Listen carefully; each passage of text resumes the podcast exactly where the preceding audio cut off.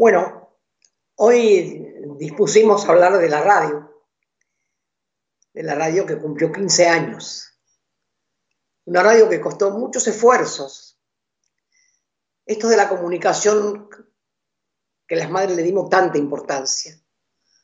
Desde el momento que me, me nombraron madrina de la tribu, siempre las madres teníamos esa cosa de la comunicación para, para que se hablara de nuestros hijos, en definitiva, porque era no para que se hable de nosotras. La plaza fue para, fuimos las madres para que se hablara de los hijos y las hijas. Y la comunicación era para que se hable de los hijos y las hijas. Así que no era tan fácil. Hicimos radios como La Tribu, que la armaron los pibes de la universidad, como una que había en La Plata, que era de, un señor que se llamaba Candreva, Radio Futura, que la hacíamos a la noche tarde. El programa se llamaba Los Cosos de al lado. Siempre comunicándonos, siempre hablando de las hijos y las hijas. Hasta que queríamos tener una radio nuestra. Y empezamos a ver y a mirar y alguien nos avisó que había una radio que estaba la que era de la Marina Mercante, que era 530, que estaba libre la antena, no sé cómo era la, onda. Y ahí empezamos las madres a, a pergeñar tener una radio. Y así nos sentamos un día, después de tener tantos micros y programitas y, Tarruela que nos daba, y Aliberti, que fue el primero que nos dio un micro. Aliberti nos dio un micro de cinco minutos en su programa en Radio Belgrano, que era un premio. Tarruela nos llamaba a veces en Radio Splendid, pero soñábamos con lo nuestro, ¿no? Y ahí empezamos a comunicarnos y, y a tener ahí en Radio Cooperativa, nos dieron un espacio, conseguimos tener la onda, no teníamos antena, entonces pusimos una antena, la pusieron los que sabían, que alquilamos un terreno de una señora en una villa, que te imaginas, no era de ella, pero nos alquilaba el terreno, y ahí plantamos la antena. Pero claro, como estaba en la villa y la, antena tiene cientos de metros de, hilo de cobre, se lo robaban. Y dos por tres la radio no andaba porque se robaban el rollo de cobre. Y allá corrían los compañeros a comprar otra vez otro rollo. Y, y después conseguimos un lugar en un terreno enorme, pero cada vez que llovía, la antena que era baja, encima que era baja, se caía, porque era barro y se caía la antena, porque no tenía los pilares que tenía que tener. Hasta que nos ayudaron a tener, los Ferreiros nos ayudaron a tener una antena como la gente, que es la que tenemos hoy. Pero bueno, tuvimos la radio, con mucho esfuerzo. Néstor nos, nos ayudó para que tuviéramos la titularidad. Y después cuando vieron toda la estafa que nos hicieron, nos la quisieron quitar, se quisieron apropiar de la radio, la cerramos, la, salvamos de las garras del, del, ladrón para que no se la llevaran. Y bueno, y así anduvo tambaleando hasta que un día vino Aníbal y me dijo, viejita, tengo que hablar con vos. Bueno, le digo yo, y así nomás me dijo, ¿Querés que te ayude a levantar la radio, a ponerla en orden? Ay, Aníbal, te mandó Dios, le digo yo. ¿Cómo no voy a querer? Con lo que lo quiero a él, la confianza que le tengo. Y así fue como Aníbal puso de pie a la radio. Todavía falta, pero hay mucha gente que se quedó, que no se fue, que la cuidó. Hoy tenemos muy buenos programas, anda muy bien la radio, pero nos falta porque no tenemos, claro, no tenemos no hay pautas publicitarias, entonces cuesta mucho. Pero bueno, como hemos remado para otras cosas y, la peleamos cada pasito que damos, también estamos peleando esta.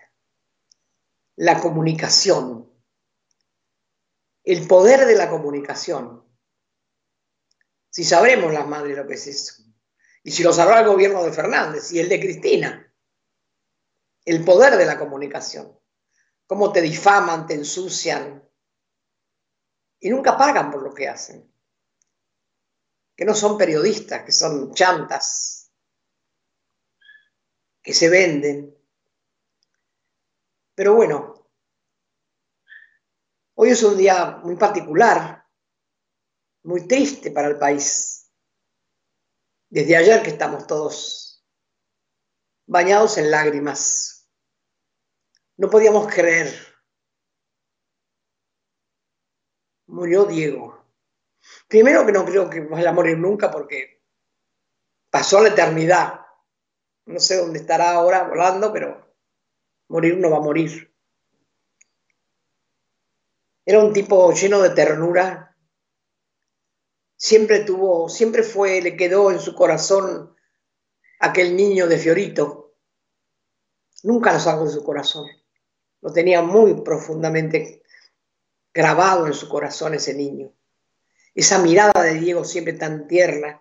No sé si ustedes vieron ayer la foto que publicaron los compañeros en las redes de las madres, la ternura de esa mirada.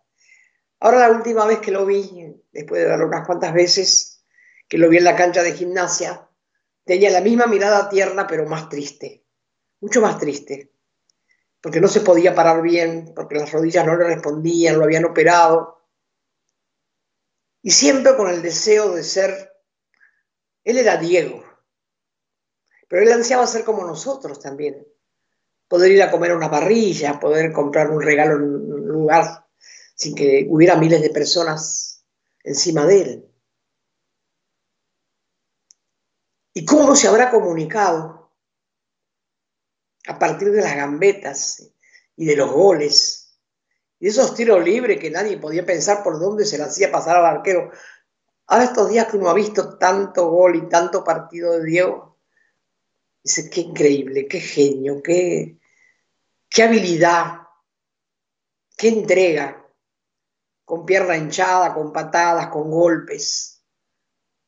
Y además también cuando se enojaba era bravo, tiraba unas trompadas. Vi una pelea en una cancha que costó 15 días de suspensión, 15 partidos, no 15 días, 15 partidos de suspensión. Porque se peleaba, era bravísimo. Y después era el tipo de la lealtad. Era leal a sus principios, leal a su clase. Era la ternura caminando. Era el tipo que estaba siempre con una respuesta rápida, concreta y en el momento necesario. No había que pedirle, ¿eh? él lo hacía de su propia voluntad. Él siempre salía. Cuando nosotros publicábamos algo, siempre nos contestaba. Y estaba triste. Estaba solo. Tenía la soledad de los grandes. Dicen que es así. Él no se la fabricaba, se le había dado su habilidad, se le había dado su inteligencia y su fuerza de voluntad para entrenarse, para correr, para saltar más alto que nadie, para patear más fuerte que nadie. Y eso también le costó no poder ser lo libre que él quería. Todo no se puede tener en la vida.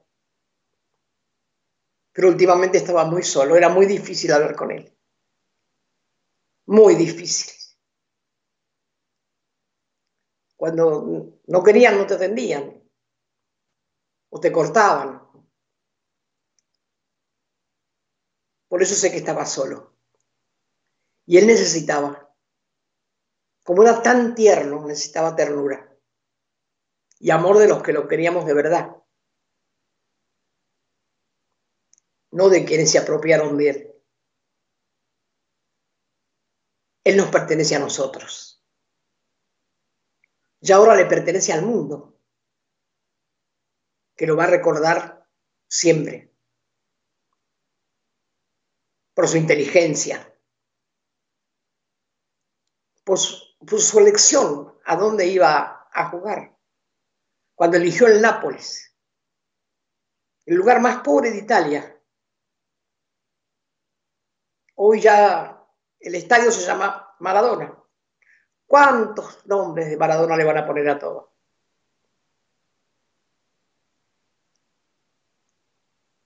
hizo lo que se propuso.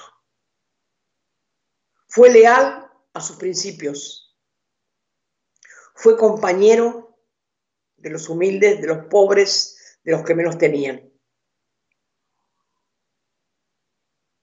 Siempre lo llamaba a su mamá después que ganaba los partidos. la mamá le decía, anda a descansar, hijito.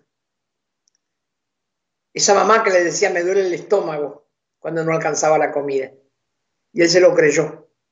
Hasta que cuando fue grande se dio cuenta que no le dolía el estómago, sino que no alcanzaba la comida. Y eso lo tenía siempre como mortificado. Hay una cosa que me contó el día que hicimos la, la entrevista en su casa, que su mamá, que cuando entró al hospital, que lo iba a tener a él, que ya estaba con los dolores de parto, en el suelo había una estrellita, como una medallita. Y la mamá con su panza y con los dolores se agachó y la levantó. No sé si habrá sido una premonición. Eso que llevaba ahí en su vientre iba a ser una estrella, mucho más grande que esa que ella tenía en la mano. Ahora estará con su mamá, con su papá, con Fidel, con Néstor, con los grandes. Nos estará viendo. Cuántas lágrimas, cuánto respeto.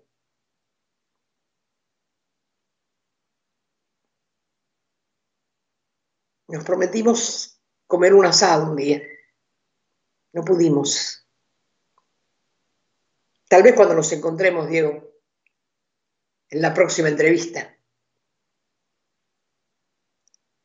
podamos reírnos de algunas cosas y no sé si en la eternidad abrazados. Lo que estoy segura que no estás muerto. Sos eterno, querido. Eternamente Diego. Eternamente Maradona. Sos eterno porque nos abrazaste a todos nos diste todo lo mejor tuyo, casi hasta quedaste sin nada adentro vos, por darlo todo.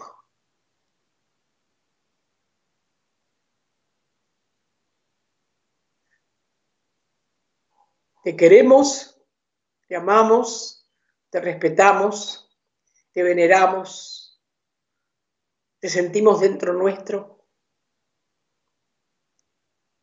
Quisiera escuchar tu voz cuando estabas más contento, no de la última entrevista en gimnasia que no estabas, no estabas como siempre, estabas triste, tenías una mirada triste.